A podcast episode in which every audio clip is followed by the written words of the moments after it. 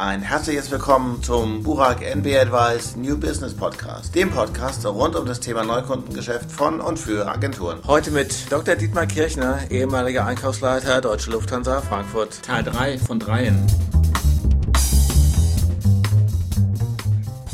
Diese Schlussrunden, von denen Sie eben sprachen, also da gibt es jetzt eine bzw. zwei Agenturen, die im Rahmen des Pitches erster bzw. zweiter Sieger geworden sind oder vielleicht nur der erste Sieger. Und hat denn dann ein Einkäufer, wenn er das sozusagen Schluss verhandelt, ein bestimmtes Ziel im Kopf, was er erreichen möchte? Ich halte nichts von der Blufferei. Das heißt, mein Ziel ist eigentlich aus den Pitches und dem mehr als einem in die Endrunde zu nehmen. Also mindestens zwei. Zwei, besser sind drei. Bei denen wir die Fachabteilung sagt, ja, einer von den dreien, wir haben eine Präferenz für den, der ist unserem unliebsten. Dann setzt man diese Präferenz um in quasi in Geld nach dem Motto, der darf 20 Prozent oder 10.000 Euro oder teurer sein, dann nehmen wir ihn immer noch. Und der andere, den wir eigentlich weniger gut finden, der muss um sehr vieles günstiger sein, damit wir ihn. Das ist die interne Sicht, die kennt das, ja die Agentur nicht. Die kennt die Agentur nicht. Aber dann gehe ich in die Preisverhandlung und sage so, Leute, ihr habt alle noch eine Chance, euch zu verbessern, wenn ihr nochmal euch bewegt auf der Preisseite. Und dann sagt jeder so viel und dann nicht mehr. Oder er sagt, so viel reicht das? Und dann sage wird man sehen. Im Grunde genommen ist das praktisch die Situation einer Auktion. Ob sie das jetzt physisch als Auktion machen oder ob sie im Kreis rumlaufen, in drei Zimmern so lange rumlaufen, bis einer die Tür nicht mehr aufmacht, weil er sagt, ich gebe nicht mehr.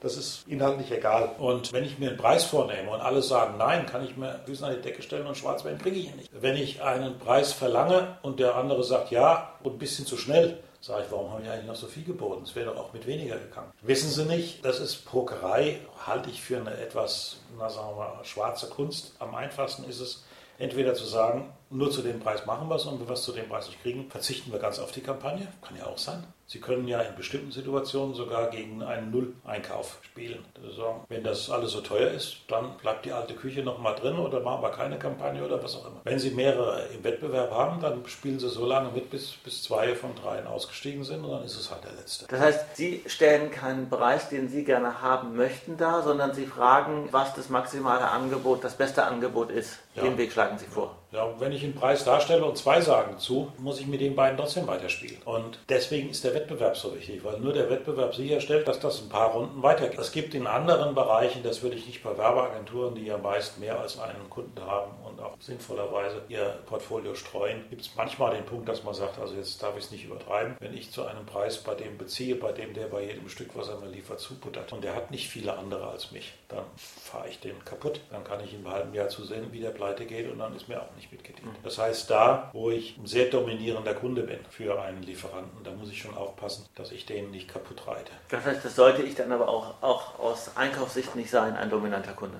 Deswegen ist es mir lieber, ich bin kein dominanter Kunde. Ich kann mich erinnern, vor vielen, vielen Jahren hatte die äh, IBM sogar mal das Motto, wir, wir sind nie mehr als 30 Prozent des Absatzes eines Lieferanten. Das hat sich mittlerweile geändert, weil die Firmen durch die Outsourcerei viele ehemalige eigene Abteilungen zu Lieferanten gemacht haben, die natürlich erstmal von dem alten Stammhaus gelebt haben. Aber wenn Sie der einzige Kunde sind oder ein, einer, der weit mehr als 50 Prozent bezieht, dann müssen Sie schon auch sich mal überlegen, kann der damit eigentlich leben. Abgesehen von den ethischen Problemen dabei ist es auch schlicht äußerst unschön, wenn Ihnen mitten in der Vertragslaufzeit ein Lieferant die Grätsche macht und Sie sind auch selber dran schuld. Ich hätte von Ihnen zum Abschluss noch gerne ein Buch, CD, DVD, was auch immer Tipp. Ich lese gerade das Race Across America. Das ist ein Buch, was in den 35er Jahren spielt, wo es ein aberwitziges Rennen gab. Das hat ganz gute Einstieg in die amerikanische Mentalität.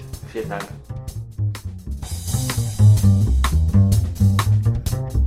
Viel Spaß beim nächsten Podcast.